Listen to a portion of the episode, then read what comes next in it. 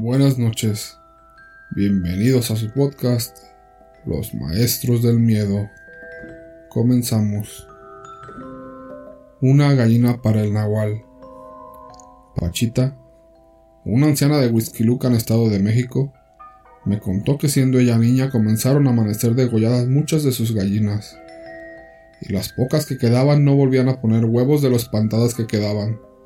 Ante esto, los pueblerinos fueron a ver al anciano sabio de la comunidad, un viejo ermitaño que vivía junto al río.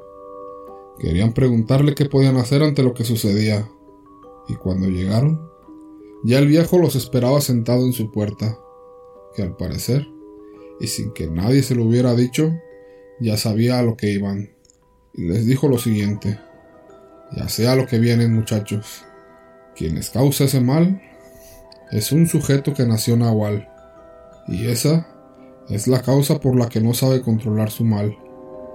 Pero hay algo que él no sabe, y que es muy terrible. En caso dado si llega a probar carne humana, se quedará como hombre lobo, y ya no podrá ser hombre nunca más. Solo existe una forma de evitarlo, pero es un tanto arriesgado, muy peligroso, y esta consiste en que alguien tiene que matar a una de sus mejores gallinas, en la noche marcar un camino con su misma sangre hasta la casa para que así pueda hablar con él. Deberá decirle que se vaya al monte y permanezca allá, hasta que aprenda a controlarse. Si no lo hace, mucha gente morirá por sus manos antes de poder matarlo a él. Y por nada le vayan a abrir la puerta. No lo dejen entrar aunque él se los pida. Valientemente el padre de Pachita se ofreció a realizar tan macabra ceremonia.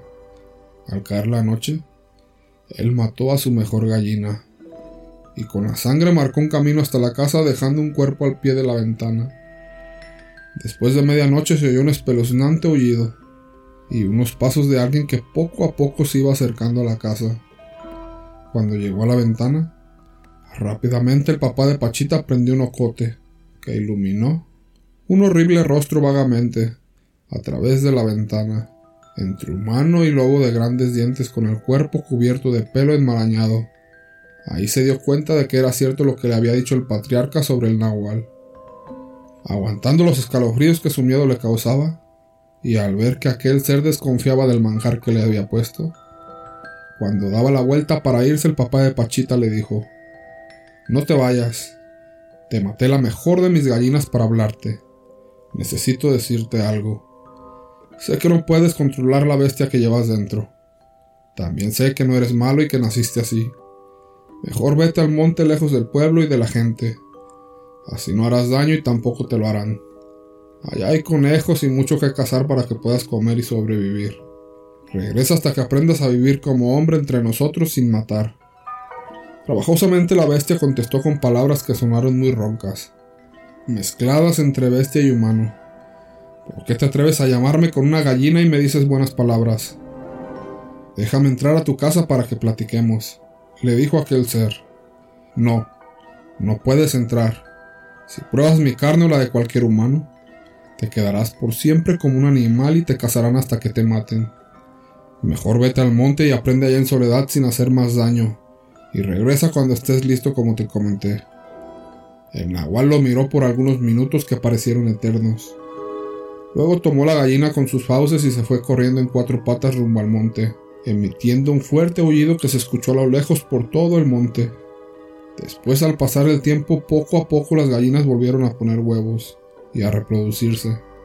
Unos años después tocó la puerta un harapiento hombre, tostado por el sol cuya mirada mostraba astucia y tristeza. Le dijo al padre de Pachita, Hace unos años me corriste al monte con muy buenas palabras me alimentaste con una de tus mejores gallinas. Ya aprendí, y de hoy en adelante en pago, ningún nahual matará tus gallinas mientras vivas. Dicho esto, agarró camino y desapareció. Pasaron los años, y el papá de Pachita murió. Cuando le llevaron al panteón, Pachita creyó ver aquel harapiento recargado en el tronco de un pirul, que estaba frente al panteón. El hombre tenía las mismas facciones y se le parecía mucho mas de repente desapareció. Después de la última noche de novenario, a medianoche se oyó un largo y lastimero aullido como de despedida, que se alejaba rumbo al monte, acompañando la triste partida de aquel que, aun arriesgando su vida, lo ayudó a controlar su transformación entre bestia y hombre. Pero desde entonces no se le volvió a ver por aquellos alrededores. Segundo relato. Las manecillas mortales. Historia escrita por Cuauhtémoc de Jesús Domínguez Soto. Romina siempre había tenido una fascinación por los objetos antiguos, especialmente por los relojes. Cuando vio aquel reloj antiguo en una tienda de antigüedades, supo que tenía que tenerlo. El vendedor le advirtió que no funcionaba, pero Romina estaba decidida a arreglarlo. Al llegar a casa, comenzó a revisar el reloj con detenimiento. A pesar de los esfuerzos que hizo para repararlo, no logró hacerlo funcionar. Pero esa noche, cuando se despertó para beber agua, notó que el reloj estaba marcando la hora correcta. Pensó que se había equivocado al leer la hora antes de dormir, pero al mirar su teléfono confirmó que el reloj había comenzado a funcionar de manera misteriosa. Los días siguientes, Romina comenzó a tener sueños raros en los que el reloj la llamaba desde su mesita de noche.